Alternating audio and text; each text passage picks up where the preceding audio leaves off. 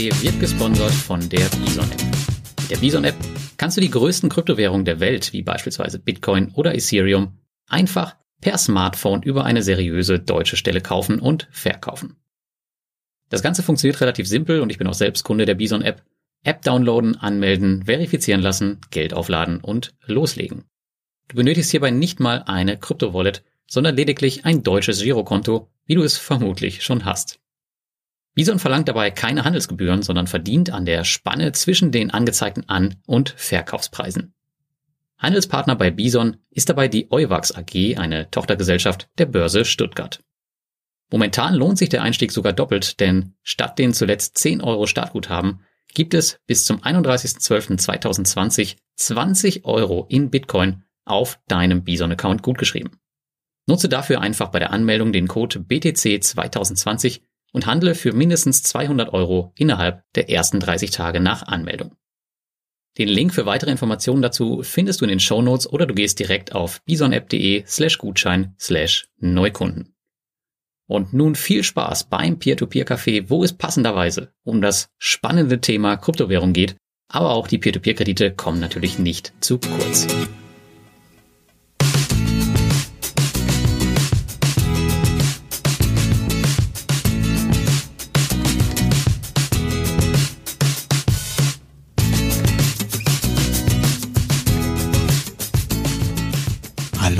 Herzlich willkommen zum P2P Café Folge 21, unserem Krypto-Special mit Lars Roppel und mir, Thomas Putz, und vor allem unserem Gast Ronald Kandelhardt. Im ersten Teil haben wir uns um die Grundlagen der Blockchain, viel um den Bitcoin und auch ein paar P2P-Themen gekümmert. Jetzt heute im zweiten Teil steigen wir tiefer in das Thema Ethereum und vor allem DeFi ein. Und was ihr am ersten verpasst habt, fasst euch nochmal kurz Ronald zusammen. Und danach geht's dann mit DeFi los und Ethereum. Viel Spaß! Das war unser super spannender Inhalt, wie ihr innerhalb von fünf Minuten eine 148-prozentige Rendite erzielen könnt. Wir wünschen euch noch einen wunderschönen Abend und verbleiben bis zum nächsten Mal. Dann haben wir den Präsidenten der Deutschen Bundesbank mit dem Beitrag, warum minus 0,25 Prozent Zinsen auch eine tolle Anlage sind. Schluss mit lustig. Steigen wir wieder ein. Ronald rekapituliert für uns. Gut, also ich will noch mal ganz kurz äh, rekapitulieren, weil wir jetzt auch eine neue Folge haben. Wir haben 2008 Erfindung des Bitcoin, eine auf dezentral, ohne Kopf, ja, eine Schlange ohne Kopf, dezentral, vollständig verschlüsselt, äh, leben auf, auf äh, allen möglichen Computern der Erde im Grundsatz von je, jeder kann daran teilnehmen. Alles ist Open Source, alles ist einsehbar, vorhandenes Geld, den Bitcoin erfunden.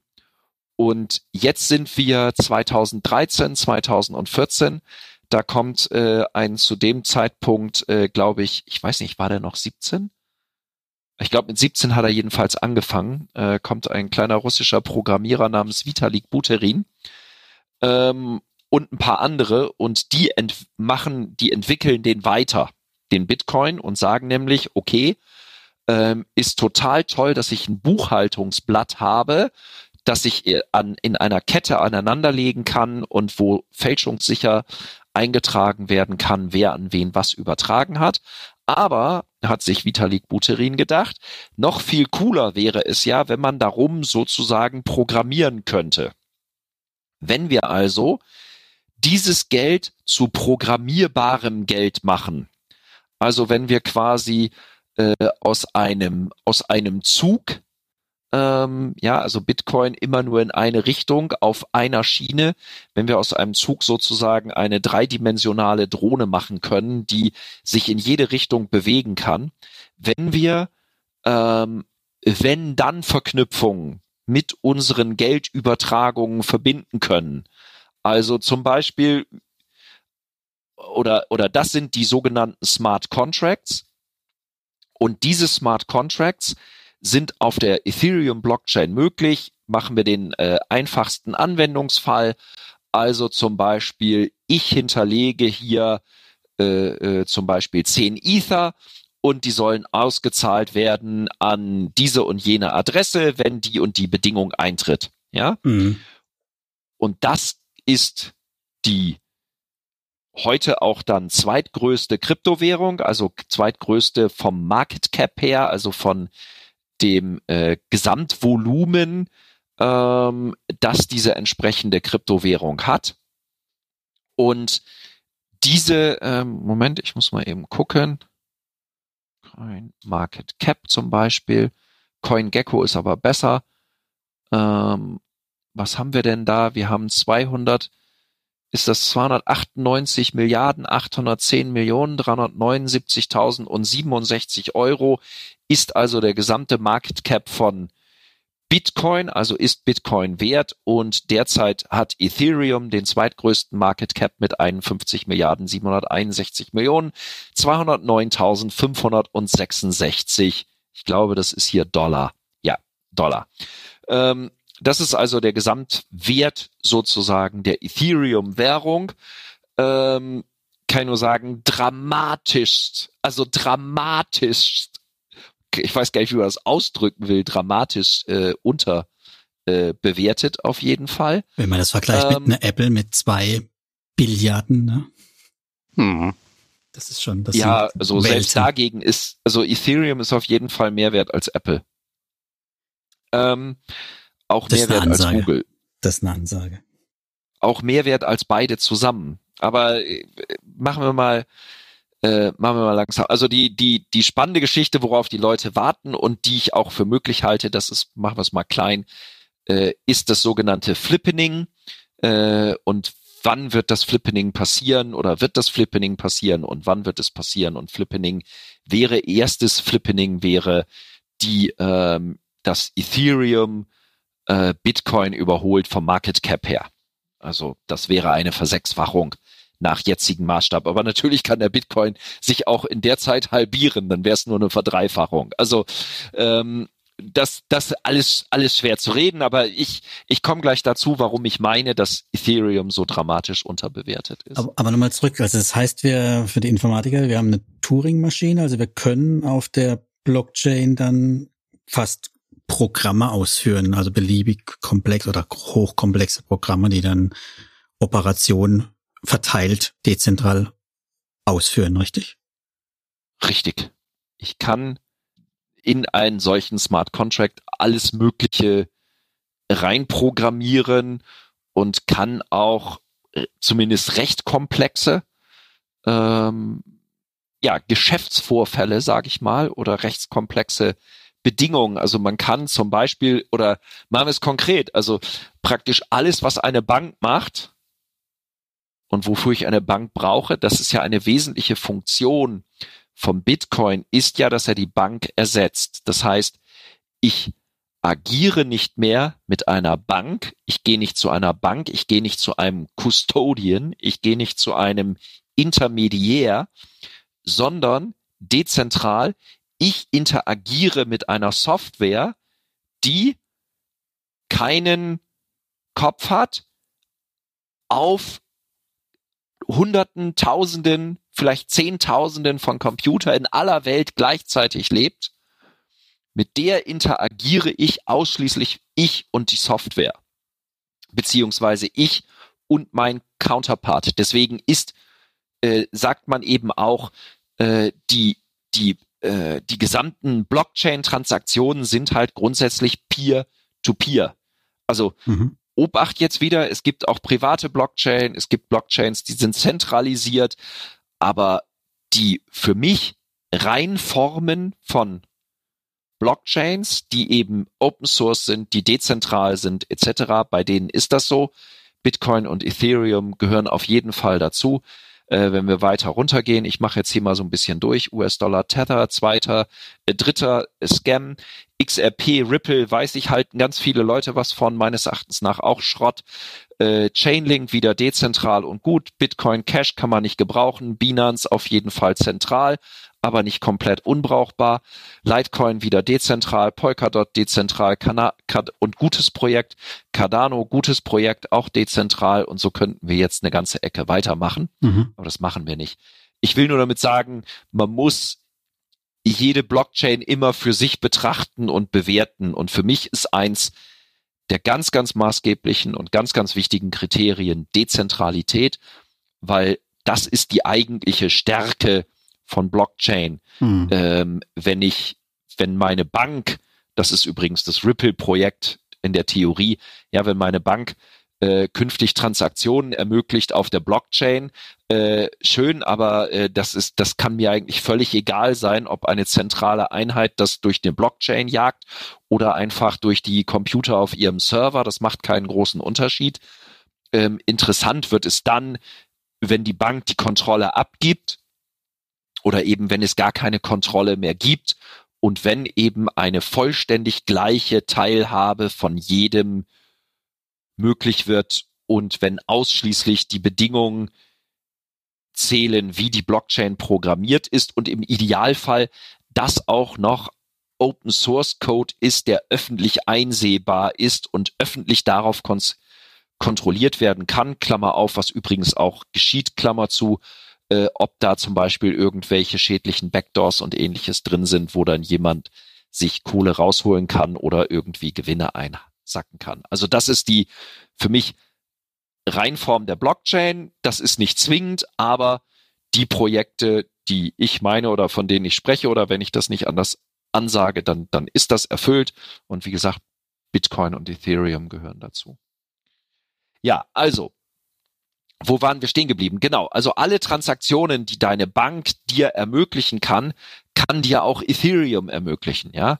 Also zum Beispiel äh, ein Akkreditiv, ja. Äh, das ist der Weg, wie du zum Beispiel bei Exporten bezahlst. Ja? Ähm, da, da musst du dann bestimmte Dokumente anliefern und dann wird ein hinterlegter Geldbetrag, der zugesichert wird über eine Bankgarantie, dann zum Beispiel an den chinesischen Versender ähm, ausgezahlt, ja. Ähm, Treuhänderische Geschichten. Alles, alles, was irgendwie im weitesten Sinne Treuhand ist, mhm. kann über Ethereum, über ein Smart Contract eben abgebildet werden. Ähm, ja, jeglicher Handel, ja, alle Optionsgeschäfte, alle Börsengeschäfte, ähm, praktisch, nicht praktisch, alle Versicherungsgeschäfte, all das, alle, alle Notarakte, überhaupt fast alle Verträge, all das kann über Ethereum ohne Intermediär, ohne Notar, ohne Bank, ohne Versicherung, ohne Börse, ohne Notar, ohne, ohne Staat. Ja, also du kannst auch Ausbildungszertifikate, Pässe, Visa, äh, äh, Corona-Tests, äh, denk dir irgendwas aus. Also mhm. you name it, you get it. Ja, all das kannst du auch ohne den entsprechend zugehörigen Intermediär auf der Blockchain ablaufen lassen. Auf der Ethereum Blockchain oder auf jeder anderen, mhm. die programmiert werden kann. Also wenn wir hier durchgehen wieder bei Nummer 9 Polkadot äh, angeblich oder theoretisch angetreten als Ethereum Killer, also die können dasselbe. Nummer 10 im Moment Cardano kann auch im Grundsatz dasselbe. Äh, EOS, aber Scam-Projekt kann aber das theoretisch auch. Ähm, was haben wir denn noch? Tron geht in die Richtung, ist aber auch, also ist aber äh, sage ich mal, nah an Scam. Ähm, Tezos, gutes Projekt, aber sehr schwierig gestartet, kann das aber theoretisch aus. Also wir können ein Weilchen weitermachen. Äh, Neo kann das theoretisch aus, halte ich aber nicht viel von. Das angeblich das chinesische Ethereum. Mhm. Ähm, also es gibt auch andere Blockchains, die das können, will ich damit nur sagen. Also das ist nicht denknotwendig, dass das Ethereum ist. Und Ethereum ist einfach nur die älteste davon. Ähm, aber das können eben auch viele andere Blockchains auch leisten. Also da ist. Der Vorteil wäre es bei Ethereum, dass sie schon so groß ist, dass auf so vielen Nodes verteilt ist, dass man da eben keine Angst haben muss, dass es, dass es doch nicht dezentral genug ist, ne? Ähm, Gegenüber den anderen. Äh, auch an der Dezentralität von Ethereum, die kann man noch verbessern. Das wird besser. Also Ethereum 2.0 äh, steht ja vor der Tür. Dann wird Ethereum ist zurzeit eine Blockchain, die genauso wie Bitcoin mit Proof of Work funktioniert. Das mhm. heißt, ähm, über Miner, die den Coin sozusagen meinen. Und wenn wir jetzt beim zum Thema DeFi kommen äh, oder zur Frage Anlagemöglichkeit, Ethereum 2.0 wird umsteigen auf sogenanntes Proof of Stake. Das bedeutet, du kannst dir oder jeder kann sich äh, mit 32 Ethereum, das können wir jetzt ausrechnen, mal 456 Dollar, ähm, das heißt, für den Betrag kannst du dir, wenn du 32 Ethereum hast, kannst du dir eine Node holen, du kannst dir einen Server aufsetzen und nimmst dann teil an dem Ethereum Netzwerk und bist, hast eine Node und du wirst auch da belohnt dafür, dass du eben an dem Netzwerk teilnimmst und dass du deinen äh, Computer zur Verfügung stellst und dass dieser Computer darauf eben die Ethereum Blockchain abläuft und dort Transaktionen auf der Ethereum Blockchain validiert werden und dafür kriegst du einen Teil der Mining oder der Gebühren, die mit jeder Ethereum Transaktion verbunden sind.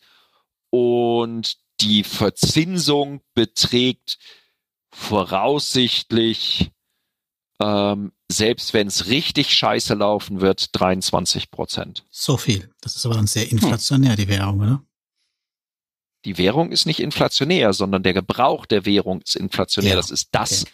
mhm. was die Teilnehmer an der Ethereum Blockchain an Transaktionsgebühren zahlen. Ach, die Kosten steigen dann über die, je länger das Ganze am Laufen ist.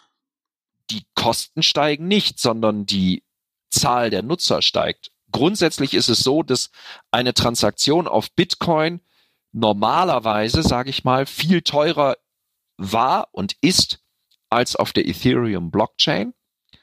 Ähm, Ethereum-Transaktionen sind deutlich günstiger. Trotzdem hat Ethereum, jetzt meine ich, vier oder fünf Monate in Folge deutlich mehr, ich meine inzwischen sogar das Doppelte der Transaktionskosten eingespielt wie Bitcoin. Mhm. Das heißt, es gibt Leute, ich, ich weiß es ehrlich gesagt nicht, äh, soll ich das jetzt googeln? Ähm, äh, kann, kann jeder sich selber googeln. Also Fakt ist, da gibt es auch Statistiken drüber, wie viel Geld wird von Leuten bezahlt, um Transaktionen auf einer Blockchain zu ermöglichen. Da ist es so, erster ist Ethereum mit deutlichem Abstand vor Bitcoin und danach kommt übrigens praktisch nichts mehr. Also äh, selbst der der achte hier Litecoin, ich glaube, der hat irgendwie ein paar hundert äh, äh, Dollar pro Tag oder so. Mehr mehr wird da nicht bewegt. Aber bei bei bei Bitcoin sind es keine Ahnung wie viel X und bei, bei Ethereum ist es richtig viel Geld. Und diese Transaktionen, je mehr Leute an Ethereum teilnehmen, je mehr Transaktionen es gibt, desto höher der Verdienst für die Miner. Aber natürlich, also für die Leute, die Proof of Stake machen und die an Ethereum teilnehmen. Da kann ich jetzt auch sagen, auch übrigens die 32 und eine eigene Node ist auch da nicht erforderlich und auch das wäre ein möglicher Teil von DeFi.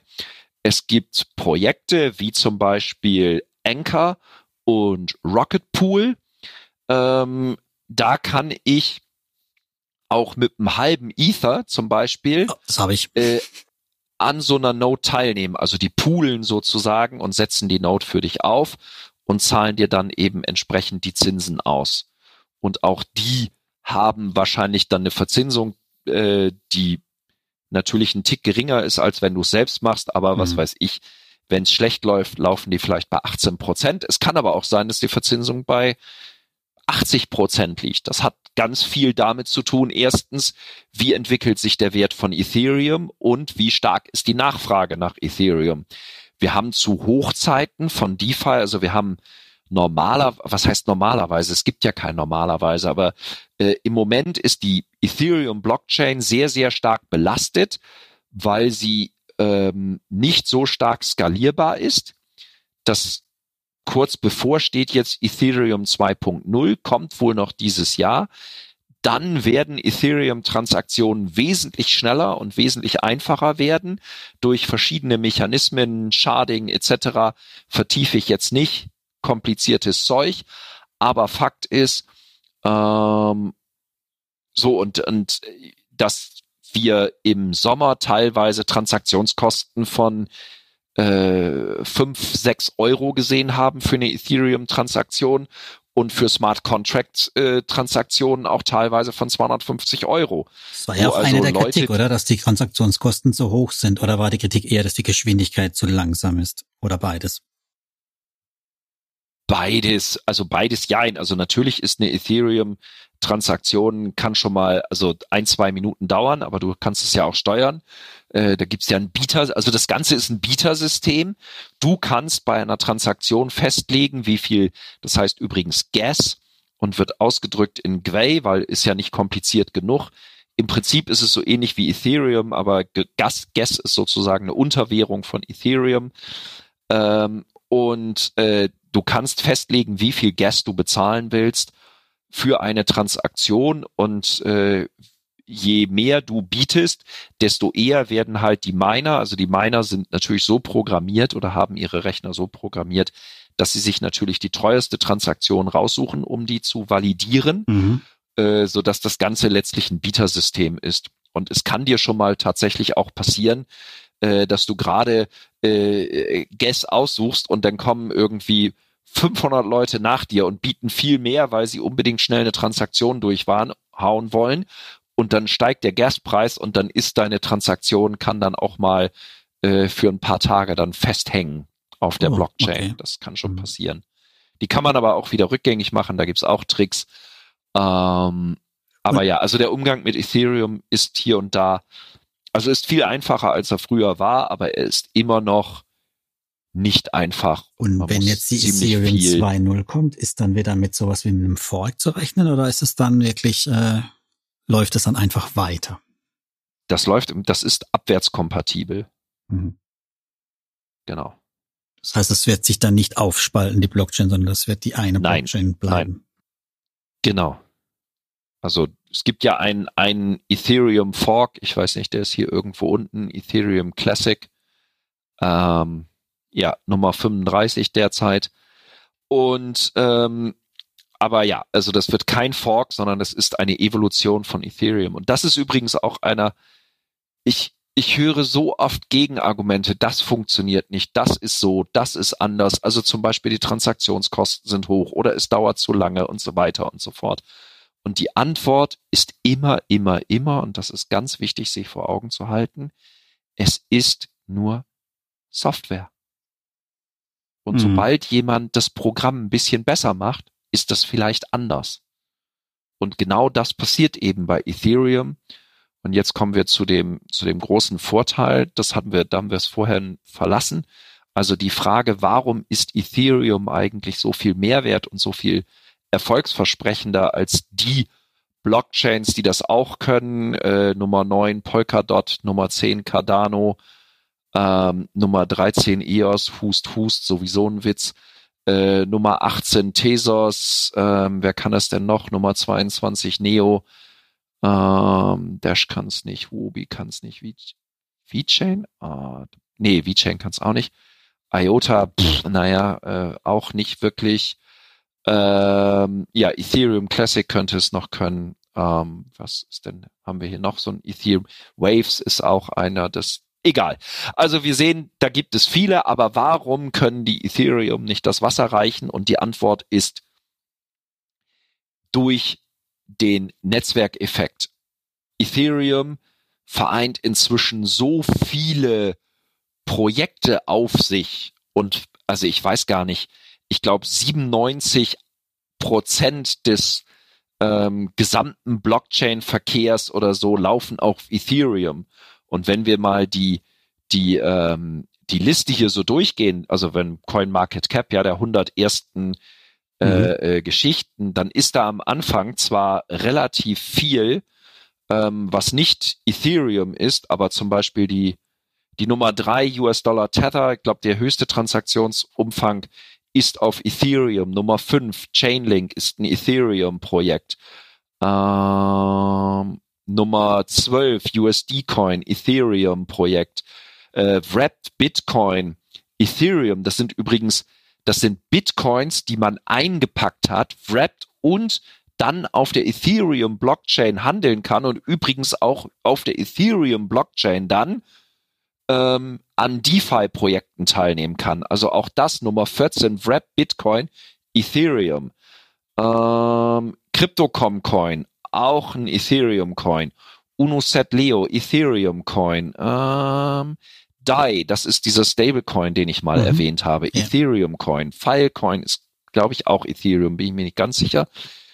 Ähm, was ist hier noch? Uniswap, Ethereum, im Übrigen die größte dezentrale Exchange, die es gibt.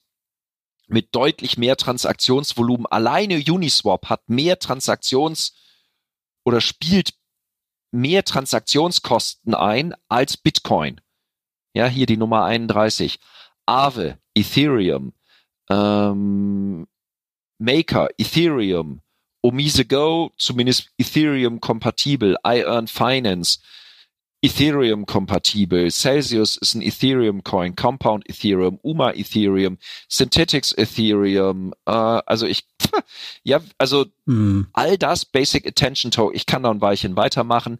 Es gibt so, so viele Ethereum Token da draußen und das bedeutet ein Wahnsinns-Netzwerkeffekt, der schwer einzuholen sein wird. Erster Punkt und zweiter Punkt, ähm, Ethereum hat auch einfach die meisten Developer, die an Ethereum arbeiten. Äh, es gibt zum Beispiel äh, die DEFCON, das ist eine Ethereum-Konferenz, die kostet irgendwie für ein Wochenende äh, 1500 Dollar aufwärts. Da kommen bis zu 5000 Leute zusammen und da gibt's riesige Seele, wo Leute zusammensitzen und einfach an Ethereum programmieren. Ich habe ja tatsächlich und, auch ein paar Tokens in der Ethereum Blockchain. Dann bin ich das erste Mal mit in Berührung gekommen. Die Exporo-Anleihen wurden tokenisiert in der Ethereum Blockchain. Das kann gut sein, ja. Ja, die haben die, damit sind sie nämlich den ganzen Anleihequatsch mit der Baderbank aus dem Weg gegangen und dass es nur diese Tausender Stückelungen, also 1000 Euro Anleihen gibt, konnten sie jetzt ganz kleine 1 Euro Stückchen machen und das ganze Thema halt selbst in die Hand nehmen, brauchen keinen weiteren Intermediär dazwischen, also die Bank, sondern sie selber legen das ja. Zeug auf die Blockchain und ich habe dann halt meinen Anteil davon. Aber natürlich ja. habe ich das Token nicht direkt, sondern da hängt dann Exporo nochmal dazwischen. Ja, da gibt's den schönen Satz, not your, not your key, not your Bitcoin. Das gilt für Ethereum und alle anderen äh, Sachen entsprechend. Also ich weiß, dass Lars ja zum Beispiel auf Celsius unterwegs ist das ist so ein mhm. klassischer Fall. Not your keys, not your coins. Also wenn du da äh, in Bitcoin liegen hast, dann gehört der erstmal Celsius und Celsius kann morgen damit über, über Deister gehen oder durchbrennen oder pleite gehen oder beschlagnahmt werden oder alles Mögliche. Und du kannst dagegen nichts tun. Während, wenn du es in deiner eigenen Wallet hast, ähm, Klammer auf, etwas, was man nicht genug wiederholen kann und was die Leser oder äh, die Hörer äh, garantiert ganz viele äh, von auch nach Monaten und immer wieder wird es falsch gemacht. Und es ist auch, also es ist auch schwer, sein Head da rumzukriegen. Es ist schwer, schwer zu begreifen, aber Fakt ist, die Leute denken immer, sie haben eine Wallet oder die ist auf ihrem Computer oder die ist irgendwo bei ihnen, ihre, ihre Coins, ja. Und das ist nicht so. Die leben alle nur auf der Blockchain. Und die kommen nicht auf deinen Computer runtergeregnet und erst recht nicht in deinen Garten, sondern die sind und bleiben nur auf der Blockchain. Das Einzige, was du in deiner Wallet hast, ist die ähm, Public and Private Key, ne? Dein Private Key verschlüsselt. Also es ist praktisch mhm. nur ein Ort, wo du eine geheime Nachricht, ähm, also ein geheim, ein geheimes Passwort aufbewahrst, wenn du so willst. Ähm, das ist nicht wichtig genug oder das, das kann man nicht überbetonen und muss man immer wieder sagen. Na, also du, du, die, du hast keine Wallet, du hast sie nicht bei dir, aber du bist der Einzige, der an dieser Adresse auf die Token, der an einer bestimmten Adresse sind, darauf zugreifen kann, solange du der Einzige bist, der diesen Private Key hat. Und im Übrigen Ähm, du bist sie auch sofort los, wenn jemand anders diesen Private Key auch hat, weil der kann dann problemlos öffnen. Ähm, und der muss dafür auch nicht deinen Rechner hacken, sondern deine Token leben ja auf der Blockchain. Da kann sie einfach an sich übertragen. Und deswegen ja, ist Ausdruck also gar nicht ist, so doof, ne? Das ist der, der, das ist Ethereum.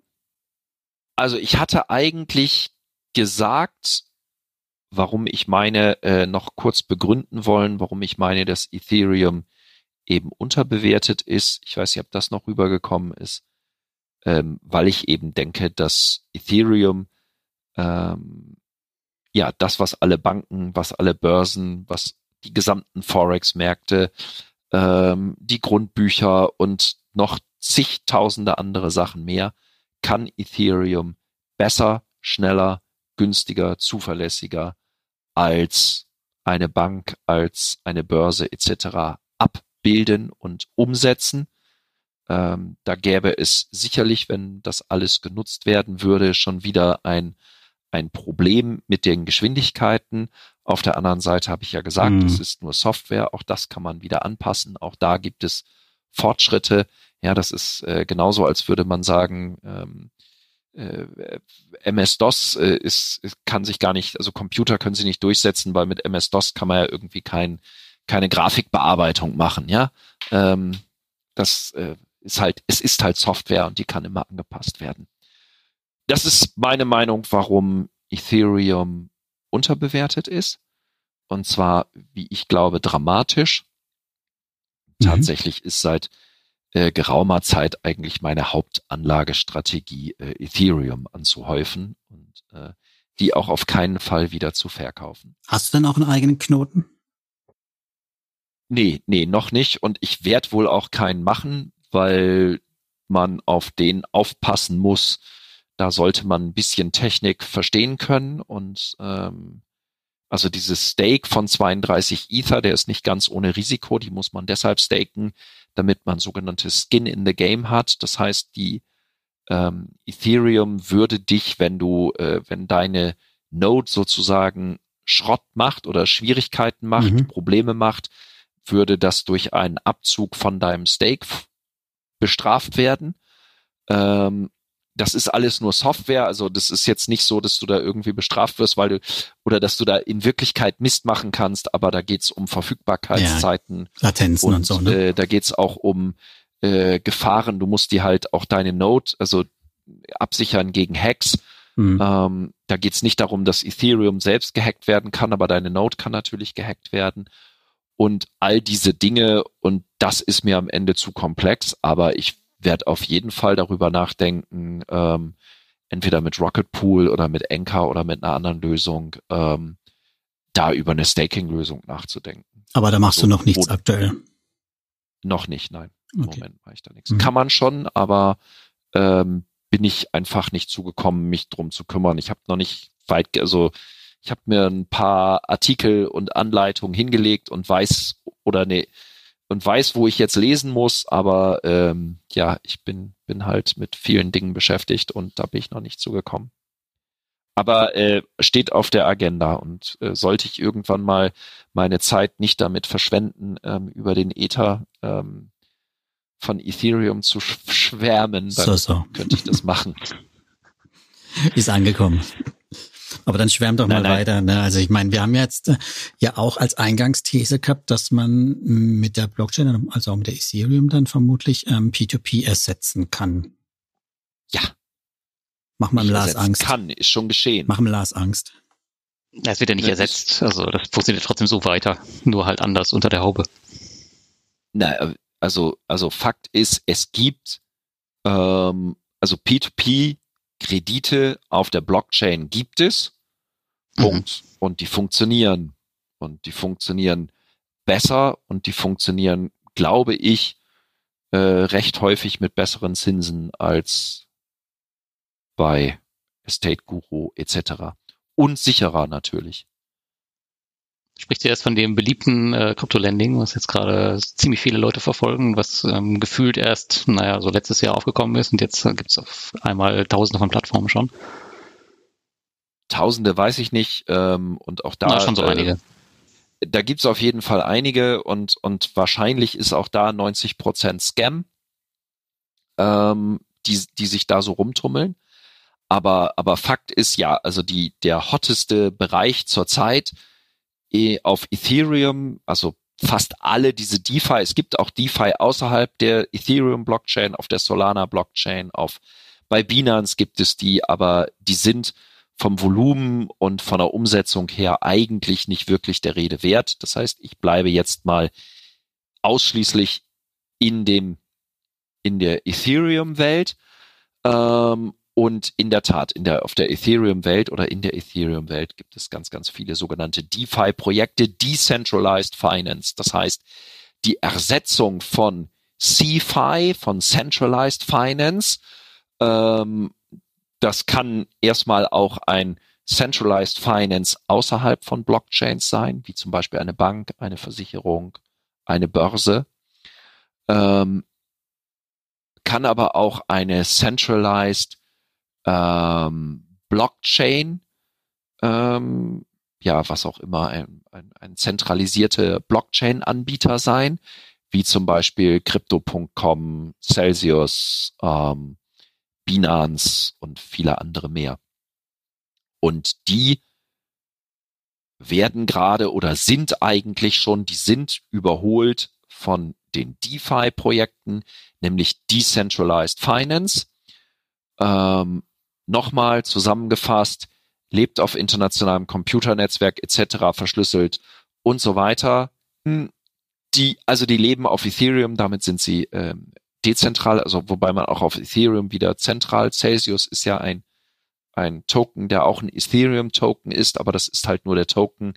Die ganze Maschine ist halt zentralisiert. Die ist auch, die lebt ja auch nicht auf der Blockchain und dort hast du eben auch nicht deine Keys, sondern du zahlst da deine äh, Währung ein und ähm, Celsius, die haben sie bei BitGo, ich weiß nicht wie der neue Anbieter, aber da gibt's so große Custodians, die ähm, darauf aufpassen. Die kann man sich so ein bisschen vorstellen wie, äh, wie hier bei, wie, wie hießen denn diese Kobolde bei, bei Harry Potter?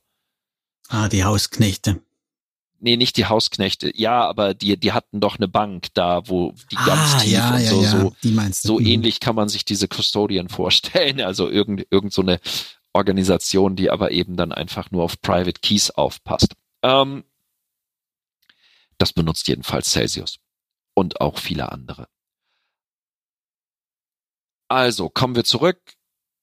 Da gibt es eben dezentralisierte Finanzprodukte. Das kann zum Beispiel eine dezentrale Exchange sein. Ähm, ich gehe jetzt mal wieder auf CoinMarketCap.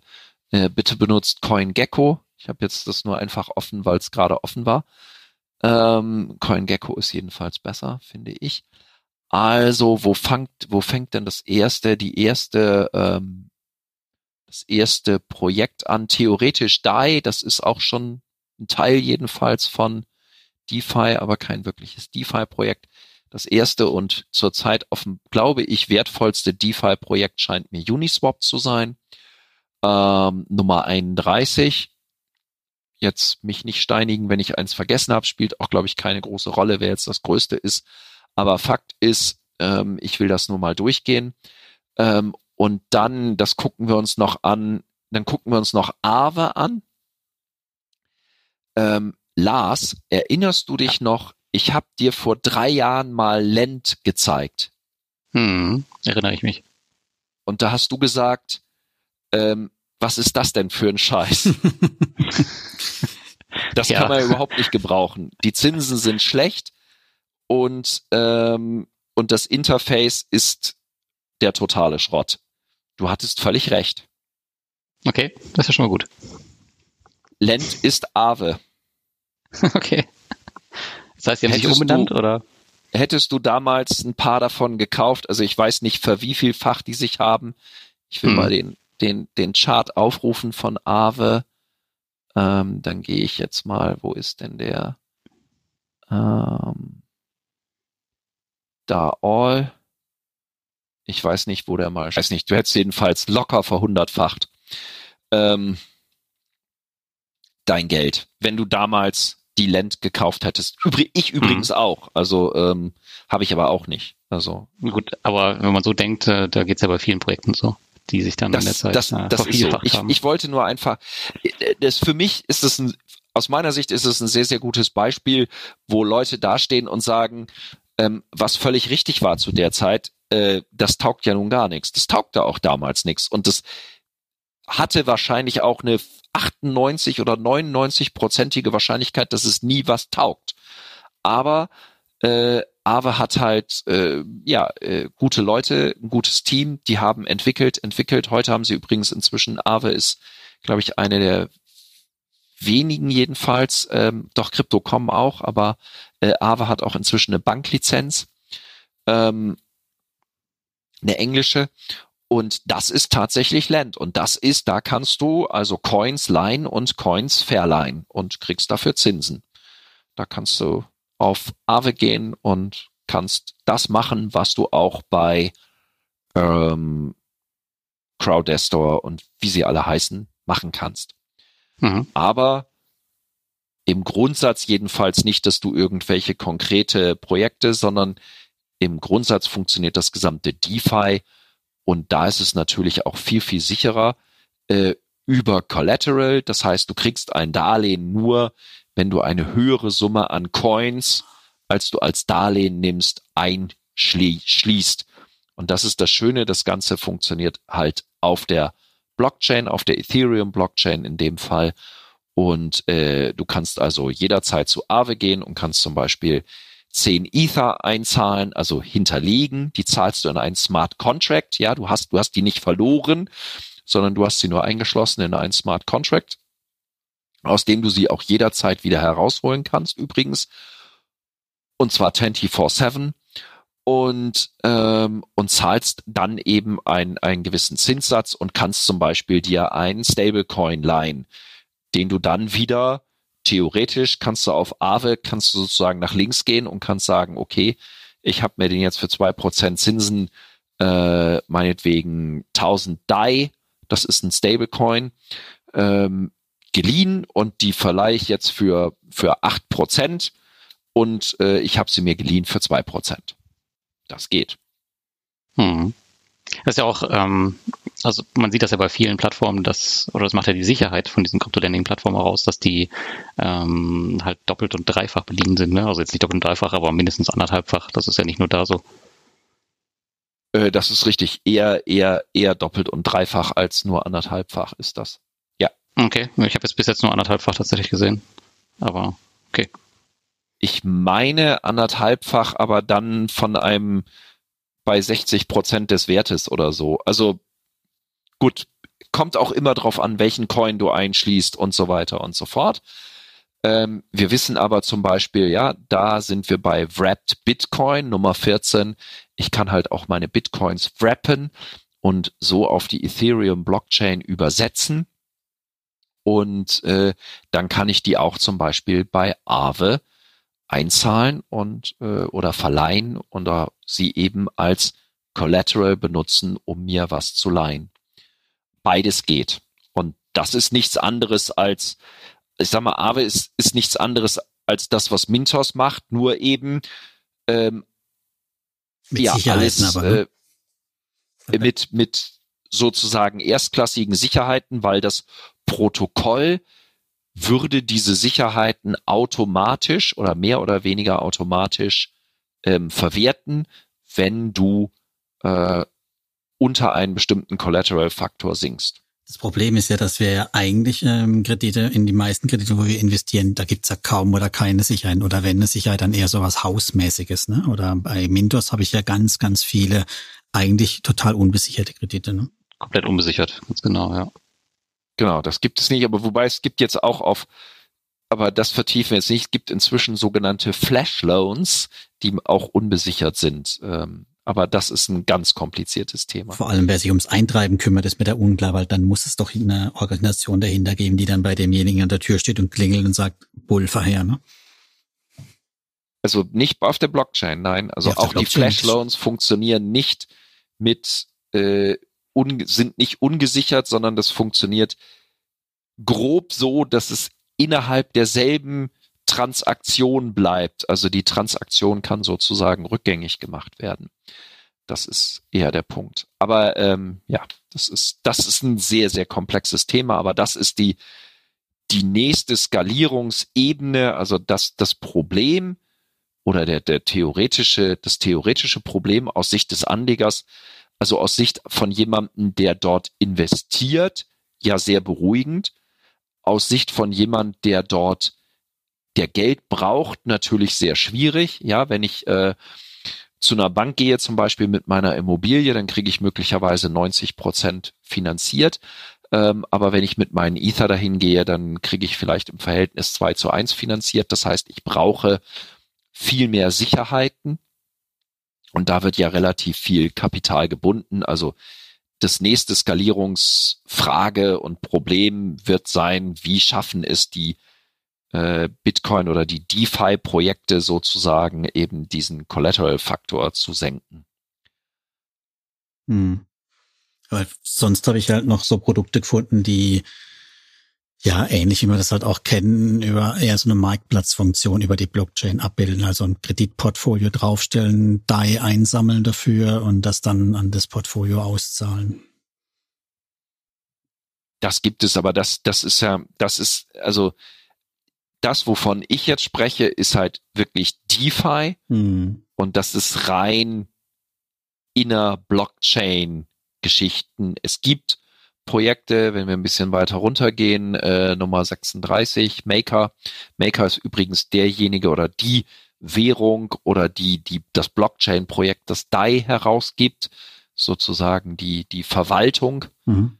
sozusagen die Bank, die DAI ausgibt und Maker bemüht sich in der Tat gerade darum, äh, mit einem, glaube ich, sogar deutschen Projekt, das Centrifuge heißt, ähm, auch Echtwelt-Darlehen zur Verfügung zu stellen, weil die Nachfrage nach DAI so riesig ist, dass äh, DAI extreme Schwierigkeiten oder Maker große Schwierigkeiten hat, diesen Coin stabil zu halten. Die haben einen unglaublichen Hunger äh, nach Sicherheiten, um eben DAI, mehr DAI ausgeben zu können, äh, um, um äh, damit sie nicht, damit sie nicht eben im Wert steigen. Also die sind quasi der, mhm. der Schweizer Franken ähm, unter den Währungen oder den Bitcoin-Währungen und die müssen halt sehen, dass der gleich bleibt und deswegen müssen die ordentlich Inflation schaffen, weil die Nachfrage riesengroß ist, damit er nicht zu sehr steigt.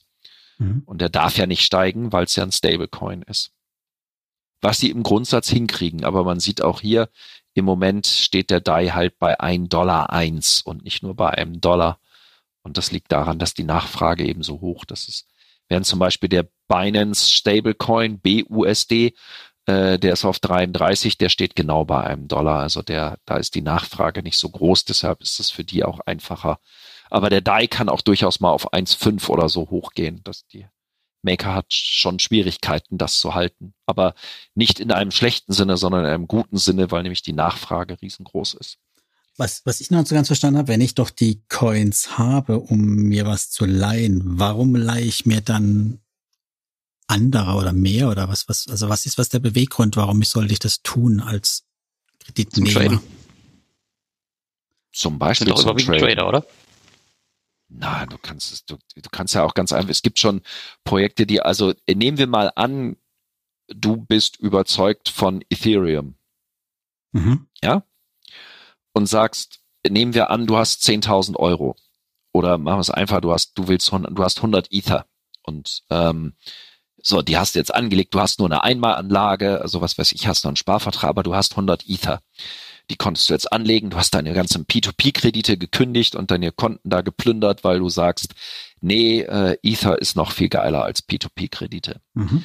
Und jetzt hast du die 100 Ether da liegen. Jetzt kannst du natürlich zum Beispiel sagen, okay, ähm, ich gehe davon aus, dass Ether äh, im nächsten Jahr die 1000 Dollar übersteigen wird, Klammer auf, was ich zum Beispiel tue.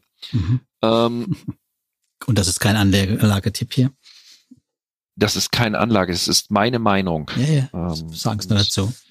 Äh, ich, da habe ich auch Skin in the Game. Mhm. Ähm,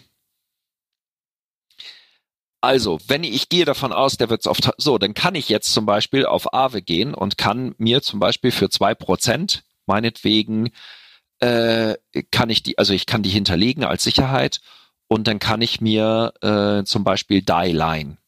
Mhm. Für 100 Ether, Ether steht zurzeit bei ähm, 450, also habe ich jetzt irgendwie 45.000 Dollar, jetzt kriege ich meinetwegen 20.000 DAI. Ja, ich mache mhm. nicht die höchste Summe. Diese 20.000 DAI mache ich natürlich sofort eins, ich kaufe davon weitere Ether. Weitere DAI, weitere Ether, weitere, ich hebel damit im Prinzip meine Ether, ne? Genau, und schon hast du deine Ether gehebelt. Also das ist, das ist eine mögliche Anwendungsfall. Aber es gibt noch weitere. Und es gibt noch weitere DeFi-Projekte. Ähm, ein anderer, das war jetzt Aave, also nur als ein Beispiel, wie Lars schon gesagt hat, gibt noch viele andere mehr, äh, wie zum Beispiel Compound, ähm, die eben auch Lending und Borrowing auf der Blockchain machen, also praktisch das, was die P2P-Kredite ermöglichen, nur eben im Grundsatz jedenfalls besser gesichert, aber auch mit dem Nachteil zum Beispiel praktisch immer sind die Zinsen und die Zinsangaben sind immer ähm, aktuell, das heißt, die können jederzeit sich ändern. Ja, also jeden Tag können die modifiziert werden. Es gibt aber auch, wenn du leist, zum Teil gibt es auch Leihen gegen stabile Zinsen, aber klassisch sind alle Zins und alle auch APY-Angaben, also äh, die, die Zins, der Jahreszins, die sind immer beweglich und die sind, äh, die können um 10 Uhr äh, kann das 100 Prozent sein und um 10 Uhr 1 kann es nur noch 10 Prozent sein und äh, um 10 Uhr 2 kann es schon 200 Prozent sein. Also mhm. das kann, das kann da sehr stark schwanken. Ähm, aber ja, kommen wir, kommen wir dahin, dass es eben, das ist eine Möglichkeit von DeFi. Eine weitere große Gruppe von DeFi-Projekten kann man überschreiben mit dem äh, mit Liquidity Providing. Ähm, du kannst immer Liquidität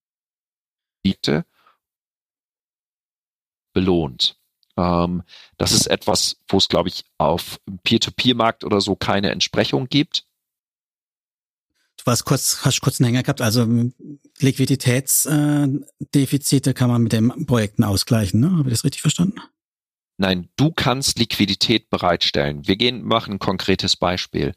Ähm, die dezentralisierten Exchanges funktionieren jedenfalls teilweise als sogenannte Automated Market Maker. Ähm, ist ja klar, ne? Es gibt ja keinen Custodian. Mhm. Du kannst eine Exchange auch dezentral natürlich P2P machen. Das heißt, jemand, wie, wie, wie wir es kennen, Lars äh, sagt, Ronald, du hast mir nicht überzeugt, ich verkaufe jetzt meine Ether und ich kaufe mir dafür Ripple. Klammer auf, das halte ich für so ziemlich die schlechteste Idee, die man haben kann. Aber nehmen wir an, irgendjemand hat diese Idee, ähm, dann kann er sozusagen, äh, wobei das geht gar nicht, Ripple kann man nicht auf DeFi handeln. Also nehmen wir an, äh, er tauscht sie gegen Wrap Bitcoin äh, wie WBTC und ähm, gibt da ein Gebot ab und dann kann irgendjemand anders vorbeikommen, der sagt, nee, ich glaube eher Ethereum wird steigen und kann das dann von Lars sozusagen kaufen. Das ist die mhm. eine Möglichkeit, die klassischen Börsen, wie, wie wir sie eigentlich auch kennen. Ne? Mhm. Ähm, dann mit dem Intermediär dazwischen, aber das geht eben, das geht zwar auf Ethereum direkt, aber es kann immer noch ein P2P sein. Also Lars verkauft für so und so viel Ether ein Wrapped Bitcoin und ein anderer kauft für so und so viel Ether Wrapped Bitcoin. So, dann haben wir ein P2P Geschäft ohne Intermediär dazwischen. Mhm. Das ist schon mal die Besonderheit. Aber diese Automated Market Maker und Uniswap ist der größte. Nochmal, Uniswap kreiert mehr Transaktionsgebühren als Bitcoin. Uniswap hat einen höheren Umsatz als die größte CFI. Ähm, also Uniswap ist tatsächlich die größte Exchange für Kryptowährungen, äh, die es derzeit gibt. Und Uniswap funktioniert anders. Übrigens funktioniert, äh, ist Uniswap erfunden worden oder ist, ist gebaut worden von einem Menschen, der heißt Hayden Adams oder jedenfalls ist der der Leiter des Projekts gewesen oder einer der wesentlichen mhm. Projektmenschen. und aber gebaut hat er es auf der Basis eines Blogposts, einer Idee, die Vitalik Buterin irgendwann mal geschrieben hat. Ähm, und es funktioniert äh, als Automated Market Maker. Das heißt, ähm, anders als bei einem Peer-to-Peer, -Peer, also jemand gibt ein Gebot ab, der andere nimmt es an, funktioniert es da so, dass praktisch eine Art, ein Pool gebildet wird aus zwei Währungen. Also nehmen wir an, Bitcoin, also Wrapped Bitcoin, ne? Bitcoin selbst ginge nicht auf der Ethereum Blockchain und ginge nicht auf Uniswap, aber wenn man es wrappt, kann man es übersetzen quasi in Ethereum und Ether. Und jetzt kannst du äh, oder, oder die Uniswap sammelt von beliebigen Menschen Liquidität ein. Das heißt, du kannst da hingehen und kannst mit dem alles wieder Smart Contract. Ne? Du gibst es nicht Hayden Adams oder sonst irgendjemandem, sondern du gibst es äh, einem Smart Contract, der auf der Ethereum Blockchain lebt. Mhm. Du schließt es da ein, wiederum jederzeit kannst du hingehen, kannst es rausholen, kannst damit was anderes machen. Sammelt jetzt von beliebigen Menschen. Seid ihr da? Ja, wir sind noch da. Ja. Gut. Sammelt jetzt von beliebigen Menschen. Seid ihr da? Ja, wir sind noch da. Ja. Gut, sagst, okay, ich möchte diesen Bitcoin jetzt nicht rumliegen lassen, sondern ich möchte ihn anlegen. Dann kannst du ihn zu auf die Ethereum, kannst ihn wrappen, kannst einen Wrap Bitcoin von machen, der im Grundsatz genau das gleiche Wert ist immer wie dein Bitcoin. Ähm, und dann nimmst du diesen Wrap Bitcoin und zahlst ihn zum Beispiel bei Uniswap als Liquidität ein. Du musst dann immer, das ist Uniswap, gibt's auch wieder andere, aber das lasse ich jetzt weg. Äh, du musst dann die gleiche Menge Ether wie den Wert also oder der des Währungspaares, das sind immer 50-50 Paare. Du musst mhm. also den gleichen Wert in Ether dann noch dazu packen. So, und die schließt du da ein. Und dann, das machen viele Leute. Das heißt, da ist so ein See sozusagen, ein See, der ein Smart Contract ist. Und in dem See liegen meinetwegen äh, 500 Bitcoin und ich weiß nicht, dann entsprechend viele 1000 Ether. Und wenn jemand kommt und tauscht, dann das kann man sich vorstellen wie so ein, wie so eine Waage. Ja, also wenn jemand jetzt kommt und tauscht, zahlt Ether ein und holt Bitcoin raus, dann ver verschiebt sich die Waage so ein bisschen. Und wenn der nächste kommt, dann verschiebt sich die Waage wieder zurück. Ja, mhm. also so und so pendelt sozusagen der See vor sich hin und ähm, im Idealfall ist oder fast immer ist dann genug Liquidität da und wenn jetzt nur Leute kommen und Ether einzahlen und Bitcoin rausholen, wird der Bitcoin-Kurs steigen und umgekehrt. Ja? Also wie so ein hin und her schwappender See und entsprechend sinken oder steigen auch die Preise. So funktioniert die dezentrale Exchange. Mhm. Und natürlich hat diese dezentrale Exchange wiederum Transaktionskosten. Ich glaube, bei Uniswap sind es meist 0,35 Prozent oder so. Ähm, das heißt, die dezentrale Exchange nimmt dafür Geld und dieses Geld wird bleibt sozusagen in diesem Pool, schwappt also künftig damit rum. Mhm. Ja? Und du hast immer entsprechend der Gesamtliquidität prozentualen Anzahl deiner Liquidität an diesem Pool da in diesem Pool Leute kommen und tauschen und immer diese 0,35 Prozent dalassen, verdient dieser Pool Geld. Klammer auf, nichts anderes als die Börse Frankfurt, Börse Stuttgart ja. und was auch immer alle ja, machen. Spread. Nur in diesem Fall ähm, geht das Geld, es gibt ja keinen, der das Geld kassiert, ja. Es gibt keine Aktionäre der deutschen Börse AG, äh, die hinterher ähm, sich kringelig lachend äh, mit großen Köffern voll Geld äh, aus der Börse kugeln, ja. In diesem Fall bist du das. Mhm. Und zwar ohne eine Aktie kaufen zu müssen, sondern du hast einfach nur Liquidität bereitgestellt und dein Pool wird einfach größer. Und das heißt, du zahlst da die Liquidität ein, du kriegst das Geld raus. Bist du da dabei bei dem Pool? Skin in the game. Skin in the game. So. Ähm, und jetzt kommen kommen Dinge, aber die reiße ich nur an. Also das, das soll jetzt mein letztes sein. Ähm, die reiße ich nur an, aber wir nennen das oder in DeFi nennt man das Money Legos. Das Ganze sind Money Legos.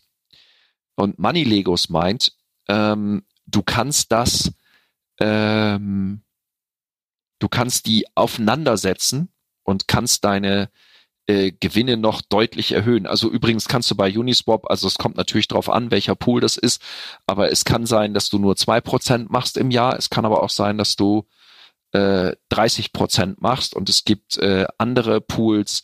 Äh, es gab Zeiten, wo du in einem Pool auch deutlich über 100 Prozent machen konntest. Immer abhängig von der Währung oder abhängig? Immer abhängig von, naja, wenn du zum Beispiel einen viel gefragten Coin, wo viel getauscht wird, mhm. aber nicht viele Leute Liquidität bereitstellen, wenn du da drin bist, mhm. also dann Exoten. kriegst du Geld. Das müssen nicht mal Exoten sein. Das, das kann, kann auch mal hier und da auch andere Gründe haben. Okay. Dann gibt es ganz oft, also da wir kommen jetzt ähm, es gibt ganz viele Dinge, wo du, wo du zum Beispiel von einem bestimmten, jemand hat zum Beispiel einen Token entwickelt oder ein Blockchain-Projekt und der sagt jetzt, okay, damit ich Leute für mein Projekt begeistern kann und damit die Leute an meinem Projekt teilnehmen können, brauche ich Liquidität. Also die Leute müssen mich ja irgendwo kaufen können, ne? Ja. So, und äh, früher war es so, dass auf einer zentralisierten Exchange gelistet zu werden als Token, äh, da, da war eine Million nix. Ja. Okay. Und jetzt gehst du einfach zu Uniswap, zahlst selber deinen Token da ein und dann kann der getauscht werden. Fertig, basta ist die Laube. Mhm. Aber das reicht dir vielleicht, weil du brauchst ja schon vielleicht mehr Liquidität, ja, sollen viele Leute kaufen. Und es gibt ganz, ganz viele Projekte, die sagen, okay, wenn du meinen Token kaufst und ihn bei Uniswap oder auch in anderen Exchanges ähm, als Liquidität bereitstellst, dann kriegst du als Belohnung dafür von mir auch meinen Token obendrauf noch. Mhm. Verstehst du? Ja. Quasi als Reward. Hm? Ja. Als Reward. Und das Ganze kann automatisch funktionieren, weil die Tatsache, dass mit deiner Adresse, mit diesem Smart Contract interagiert wurde und dass du äh, zum Beispiel eine bestimmte Liquidität bereitgestellt hast. Diese äh, Tatsache ist dort eingetragen steht in der Blockchain, ja. Mhm. die steht in der Blockchain. Das ja. heißt, dieses Projekt, nehmen wir mal ein Beispiel, also es gab das zum Beispiel mal mit dem Projekt Synthetics. Die haben gesagt, wenn du unseren Stablecoins, die haben einen eigenen Stablecoin, der heißt SUSD, wenn du den auf Uniswap äh, äh, bereitstellst, dann kriegst du von uns als Belohnung noch Synthetics, weil die wollten, dass ihr Coin gut handelbar ist weil mhm. das eine Voraussetzung ist, warum ihr Projekt funktioniert. Und dann kriegst du automatisch in deine Wallet gesendet, automatisch einfach SNX als Belohnung. Mhm. Fertig. Manchmal gibt's irgendwo einen Button, da musst du sie dir abholen, das gibt's auch. Beide Wege gibt es. Also Fakt ist, dann du providest Liquidity, du kriegst die Transaktionskosten teilweise, kriegst obendrauf aber auch noch einen anderen Token. Ja, wirklich eine ganz neue Welt, die du da aufmachst, muss ich schon sagen. Da kann also, man nur reich werden. Da kann man nur reich werden. Und, und dann. Armen Zeit. Moment, diesen Token, den du dann kriegst, den kannst du zum Beispiel wieder als, als kannst du zum Beispiel wieder beleihen auf Aave und kriegst dafür einen Stablecoin und den Stablecoin kannst du wieder woanders einzahlen und kriegst darauf auch noch Zinsen. Das klingt so nach perpetuum mobile Ketten. Das wird nicht ewig funktionieren. Ja. Aber im Moment funktioniert das. Und also es nicht, weil es Scam ist oder so, sondern es funktioniert im Moment natürlich deshalb, weil es ganz viele neue Projekte gibt, immer wieder und weil der Markt natürlich noch längst nicht gesättigt ist. Hm. Ähm, und natürlich, ähm, also das, das mit diesen Liquidität bereitstellen, das wird immer funktionieren. Das ist, das ist etwas, was es auf bei den P2P-Krediten gar nicht gibt, ja, dieses Liquidität bereitstellen. Und das ist der Vorteil. Du kannst eben einfach dadurch zum, sozusagen, zum, zum Teil der deutschen Börse werden. Also du, du wirst Teil der Börse und du mhm. kriegst die Transaktionskosten ausgezahlt, weil sie eben kein anderer kriegt. Ähm, es gibt auch Coins, wo dir dann eben zum Beispiel so eine Börse gehört. Oder du kannst auch, ja, Aave, ne? Aave, du kannst, also wenn du zum Beispiel Aave kaufst, kannst du Aave staken. Ich meine, du kriegst so Richtung 20 Prozent zum Beispiel. Mhm. Also, okay. Wir, wir reden da über nicht so selten jedenfalls zweistellige Zinsen. Und da man die noch drauf aufeinander packen kann, äh, kann man da auch äh, ganz schnell ohne ganz große Schwierigkeiten auch äh, 50 Prozent Zinsen machen. Aber wie gesagt, immer eine Momentaufnahme. Es kann sein, wenn jetzt theoretisch, ihr habt morgen 47.000 äh, Hörer, die alle Millionäre sind und die zahlen plötzlich alle bei dem Wrap Bitcoin Ether Pool ein, weil sie sagen, das habe ich jetzt verstanden. Äh, dann wird natürlich auch die, die, äh, die Gebühren da sinken, weil wenn da viel Liquidität ist äh, und nicht entsprechend mehr tauschen, dann wirst du natürlich auch eben weniger verdienen. Das heißt, alle diese, auch alle APYs, die du irgendwo siehst, die sind alle immer Momentaufnahmen. Das kann sein, dass die einen Moment 1000 ist und die kann wirklich am nächsten Tag schon nur noch 100 sein, also nur noch in Anführungsstrichen. Gut. Ja, ich glaube. Ich glaube, wir haben genug für heute. Das, das reicht. Lars, du hast noch irgendwie ein, zwei abschließende Fragen gehabt? Oder entfallen? Ähm, ja, also Nee, nee, nee, ich habe die hier noch stehen, aber erstmal wollte ich nur sagen, dass es echt ein super spannendes Thema ist und ich bin auch echt glücklich, dass ich dabei bin. Ähm, als ich damals angefangen habe mit, mit Kryptos überhaupt, ähm, konnte ich mir gar nicht vorstellen, wohin das mal geht. Inzwischen ist mein Portfoliowert auch so bei 6% und äh, Peer-to-Peer ist 10%. Das hat sich jetzt dieses Jahr stark gesteigert, aber tatsächlich, wie Ronald schon sagte, so, ähm, ja, man kann da nicht viel gegen tun, wenn man in die äh, in einige Projekte investiert und das geht halt echt ziemlich schnell. Aber wie gesagt, wie er schon sagt, sind halt alles so Momentaufnahmen. Jetzt habe ich noch ein paar Kleinigkeiten. Sag mal, wo ähm, du kaufst wahrscheinlich relativ viel. Wo handelst du die Kryptos? Würde mich mal interessieren. Nimmst, nutzt du auch sowas wie, wie Bison oder ähm, nutzt wahrscheinlich eher äh, ordentliche Exchanges, oder? Nein, ich, ich mache eigentlich alles. Also wenn ich was kaufe, kaufe ich es eigentlich über Kraken. Aber ich gehe halt nur rein, kaufe es und hebe es ab. Und meine, auch, ja. meine hm. Investitionen sind, sind eigentlich immer so, ähm, also ich habe am Anfang auch noch in Fiat gedacht, inzwischen versuche ich jedenfalls immer mehr nur noch in Ether zu denken. Mein Ziel ist einfach, möglichst viele Ether zu kriegen. Und äh, ich hole mir Ether und äh, sobald ich Ether habe, bleiben die da. Und das ist ja auch ähm, steuerlich das advisest-bildste. Ähm, immer schön länger als ein Jahr halten. Solange sie nicht verzinst werden. Solange sie nicht verzinst werden, ja, das Problem hast du natürlich immer. Ja, aber, gut, aber, aber Fakt ja. ist, zumindest die, die Gewinne musst du dir ja dann nicht versteuern, wenn du es länger als ein Jahr hältst. Wobei das gar ja. nicht so einfach ist. Aber äh, auch das kann man natürlich einigermaßen steuern. Also zum Beispiel habe ich keine BTC und äh, inzwischen früher gehabt und habe dann immer BTC genommen und dann habe ich die halt gekauft, verkauft, so dass ich da praktisch nie Gewinne mache, weil das eben quasi rein raus sofort ist und habe mir dann die Ether gekauft und die Ether habe ich halt liegen lassen.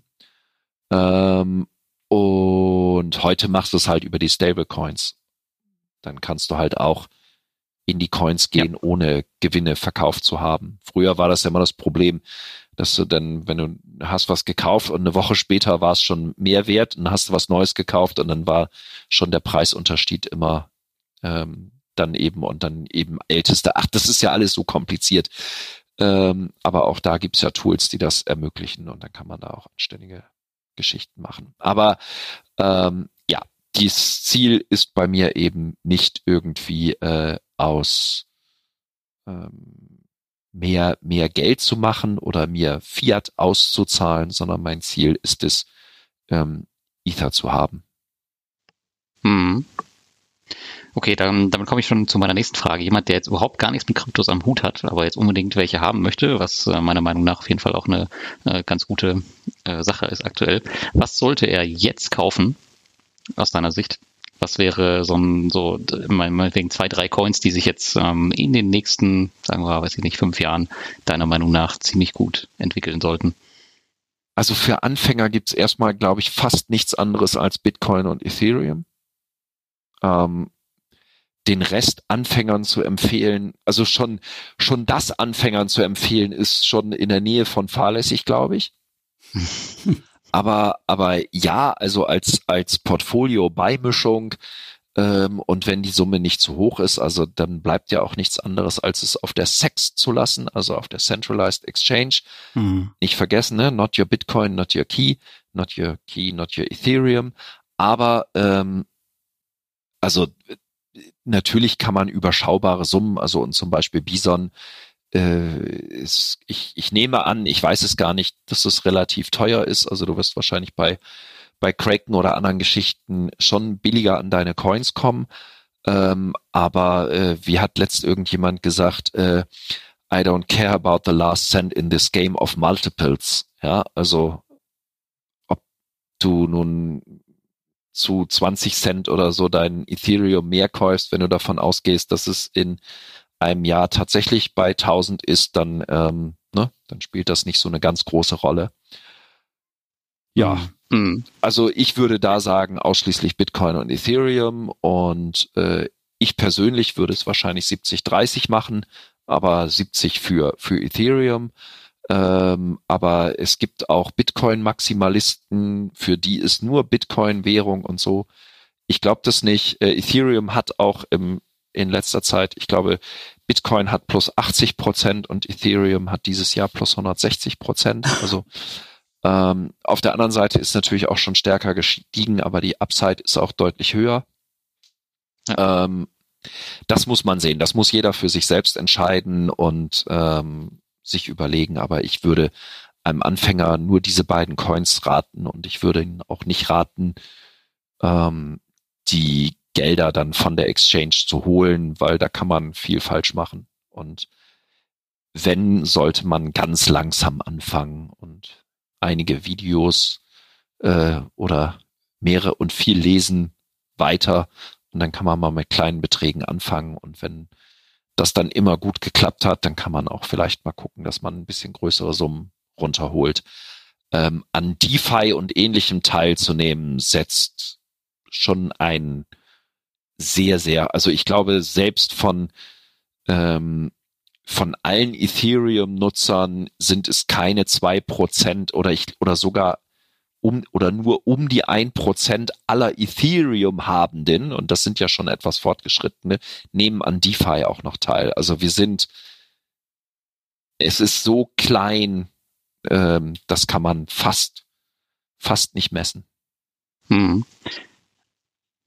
Aber tatsächlich muss man ja auch gar nicht so viel damit machen. Also ich, ich kann mich erinnern, also ich habe in den ersten zwei Jahren, glaube ich, auch gar nichts mit meinen Kryptowährungen gemacht. Ich, ich bin eben auch überwiegend in Bitcoin und Ethereum investiert und habe die auch halt nur rumliegen gehabt. Und ich habe erst 2019 tatsächlich damit angefangen, Anfang 2019 die rumzuschieben und dass es mir halt auch so was bringt, Zinsen bringt. Aber ansonsten ähm, kann man da ja echt relativ einfach einsteigen und einfach gar nichts tun und einfach, einfach die drin haben im Portfolio für das, was da so kommt. Ja, also wenn du sie, wenn du sie hältst und, und das, was du hm. machst, ist aber CFI. Das ist noch ja. was anderes als DeFi. Und ich. Nee, nee, ich rede jetzt einfach nur vom, vom Kaufen und Halten. Das ist eigentlich das ja, Einfachste, ja, was man Kaufen und Halten. Also ich meine, mit der Bison-App, äh, also ich kann mal ein paar andere, äh, Argent ist eine super App. Äh, Dharma ist eine App, äh, in der man, also die sind auch recht, also nicht komplett, aber ziemlich dezentral. Ist ja immer mein Qualitätsmerkmal. Ähm, und äh, also auch das sind Apps, wo man tatsächlich schon äh, auch DeFi und in DeFi gehen kann über eine App. Also auch die gibt es schon. Hm. Ja, ich glaube, mit äh, hier in Deutschland mit Bison äh, machen viele nichts falsch. Ja, gut. Haben wir noch was? Hast du noch was, Thomas? Oder sind wir am Ende und können die Umfrage endlich auflösen? Ich denke, wir sind. Ja, also wir haben super viel erfahren. Da sage ich auf jeden Fall herzlichen Dank, Ronald. Das war super. Erschlagen. Ich, werd, ich darf es ja nochmal anhören. Ne? Ich darf es ja nochmal anhören. Was, was meinst du? Was meinst du, wie erschlagen du wärst, wenn ich dir das alles auch noch zeigen würde? Können wir ja ein andermal machen. Ja. ja, also ich, also ich ich bin selbst, also ich bin bin ja auch, also ich meine, für mich ist es immer so ein bisschen oder ähm, ich, ich weiß gar nicht, ich bin ja bin ja nicht mal äh, Digital Native, bin ja noch Digital Immigrant. Und und das zu sehen, also ich weiß, dass es das erste Mal Synthetics aufgemacht hat, also für, für mich ist es immer noch äh, also nicht nur oder es geht nicht um Geld oder um Anlage oder jedenfalls längst nicht nur, sondern es geht auch um, glaube ich, elementare Freiheitsrechte und es geht auch, äh, das ist der zweite Punkt, äh, um Science Fiction. Also wenn ich sehe, was da auf Synthetics, was da gehandelt wird und was es da alles gibt, äh, dann stehst du davor und denkst, boah, Wahnsinn, mhm. Wahnsinn. Und dann denkst du, wer braucht Börsen noch? Wer braucht noch Banken? Und dann weißt du, die sind eigentlich alle tot. Sie wissen es nur nicht. wollen es nicht wahr. Also ja, also das ist, ich meine, na, die wollen es ja inzwischen wissen es ja, glaube ich, schon viele Banken, dass ähm, vielleicht gibt es noch ein, zwei irgendwelche Geschäftsarten, die irgendwie denen erhalten bleiben, aber äh, ganz, ganz viele werden sicherlich ähm, und nicht zuletzt durch die Blockchain sich erledigen. Und ich glaube auch, dass ähm, Zentralbankgeld jedenfalls eine, wir werden da noch ein paar Clashes erleben auf jeden Fall. Ähm, und die Banken werden schon versuchen und das, das, das Establishment wird da noch zurückschlagen. Ähm, und da wird es einige Kämpfe geben. Aber äh, ja, das Zeug ist halt, ne? Äh, wie ich am Anfang gesagt habe, zehn Minuten Smartphone vergraben für ganz China. Mhm. Das Zeug ist halt echt wehrhaft. Ja, schwer aufzuhalten. Ich bin mal gespannt, wohin sich's entwickelt. Also ich bin da auch mittlerweile ein bisschen angefixt, muss ich zugeben. Also mit dem Thema an sich. Ne? Ich habe ja, wie gesagt, drei Bücher gelesen. Ich kann die auch reinpacken, die Shownotes. Die waren teils ganz okay. Ja, also zumindest mal von Einstieg war das gar nicht so verkehrt, mal ein Buch in die Hand zu nehmen. Auf jeden Unbedingt. Fall. Also ich habe das früher auch gemacht, aber wie gesagt, ich bin, ähm, ich bin da ein bisschen raub. Wenn man, wenn man immer folgen kann, ist hier Arntop Anathanopoulos oder so ähnlich heißt der. Ähm, der ist schon ziemlich gut, diese Sachen zu erklären, aber das ist auch schon eher etwas höheres Level, also nicht, nicht so irgendwie einfach für Anfänger, aber das ist einer, der wirklich diese, diese Dezentralität und den Sinn und die Bedeutung von Dezentralität verstanden hat. Mhm. Und das ist, glaube ich, tatsächlich das Wesentliche, weil, weil das ist das, was Blockchain besser kann. Alles andere brauchst du die Blockchain nicht. Aber um dezentral zu sein, brauchst du die Blockchain. Und das ist das entscheidende Moment. Ja, also die Smart Contracts kannst du auch mit anderer Software machen. Aber dezentral, das geht nicht. Das ist ein schönes Schlusswort. Genau, ja, man merkt schon, du steckst da richtig tief drin. Und ich erinnere mich noch an ein Zitat von Thomas, der meinte, glaube ich, mal, ähm, Kryptowährungen und sowas, das wäre nur, man würde dann nur sinnlos Strom verbrennen, um digitale Münzen zu rubbeln. Ich glaube, irgendwie so war dein ja, Wortlaut. So in die Richtung, ja. ist ja schön, dass du dazu auch jetzt einen Zugang gefunden hast. So, jetzt wollen wir mal auflösen. Ähm, also 1,3 Prozent befinden sich im Besitz der Weltbevölkerung. Ähm, nein, andersrum, 1,3 Prozent der Weltbevölkerung besitzt Bitcoin. Doch so viel, okay. Hm, das finde ich echt, finde ich viel. Mhm. Also wenn ich mal, wenn es in Indien verboten ist und ich mal davon ausgehe, dass naja, aber es, es gibt so viel, es gibt, es gibt Sachen, Sachen, die kann man sich nicht vorstellen. Jetzt gibt's so ein, so ein neues Ding, also das ist, ähm, Ah, wir kommen vom Hundes, aber Axis heißt das. Da, da sind irgendwelche Philippinen. Ähm, das sind so Token, so ein Blockchain-Spiel, wo du letztlich so Kampfviecher trainieren kannst. Und da können Philippinen sozusagen, wenn sie das machen, äh, deutlich mehr Geld verdienen, als sie, äh, keine Ahnung, als Taxifahrer, Busfahrer, äh, Kassierer oder sonst wie in den Philippinen. Und deswegen knallen die die ganzen äh, Dinger hoch und, und handeln die da. Also es gibt ja, es ist ja der Wahnsinn. Oder in Venezuela, wo die Leute eine Rieseninflation haben, wo die Kryptowährung Argentinien ähnlich ähm, schon einen riesigen äh, riesigen Faktor darstellen und wo du praktisch nichts kaufen kannst ohne Kryptos und wo jeder praktisch seinen Computer meinen lässt und so, weil er damit wenigstens irgendwas verdient, was am nächsten Tag noch was wert ist. Ne? Also es ist ja nicht so, dass das alles, ja, also wir sind ganz, ganz weit entfernt von, äh, ja, wie soll ich das sagen, sinnlos oder von hm. nicht benutzt. Aber ja, ein Stück weit unterhalb der Normalmensch oder selbst der informiert Mensch Wahrnehmungsschwelle und ganz klar muss man übrigens auch sagen, ähm, es ist sehr selten, dass man in klassischen journalistischen Formaten gute Beiträge dazu findet. Die kriegen so viel durcheinander, ähm, dass man sie ganz oft nicht ernst nehmen kann. Aber wie wir auch heute schön gesehen haben, man kann es halt auch nicht in zwei Minuten wirklich erklären. Nein, also die die erste die erste Geschichte, die wir da hatten, äh, ich habe ja mal diesen Vortrag Lars äh, war ja dabei äh, auf auf auf, ähm, auf dem Finanzvisier Dingstar Tag, weiß nicht wie der hieß. Ähm, FinCamp. Auf dem FinCamp gehalten und und da habe ich mal so eine, aber das war ja schon eine Stunde Einführung und äh, und das war mit Slides und alles. Also ähm, das ohne alles sinnvoll herzuleiten ist sehr voraussetzungsvoll. Aber ich hm. denke, ein bisschen haben wir es ja hingekriegt heute. Von daher nochmal von mir herzliches Dankeschön nach Bremen. Ne? Nach Bremen, ja. Noch nach Bremen. Ja. Und vielen, vielen herzlichen Dank, dass du da warst. Auch danke an unsere Zuhörer, die bis zum Schluss die Treue gehalten haben. Wir haben ja jetzt über zwei Stunden 45 Minuten gesendet. Das ist wirklich die aller, allerlängste Folge jemals. Ich vermute auch die der kommenden Zeit. Und Ich hoffe es für euch. ja, ich fand es auf jeden Fall sehr interessant und auch, ja, ein Stück weit kam die Begeisterung definitiv rüber von dir.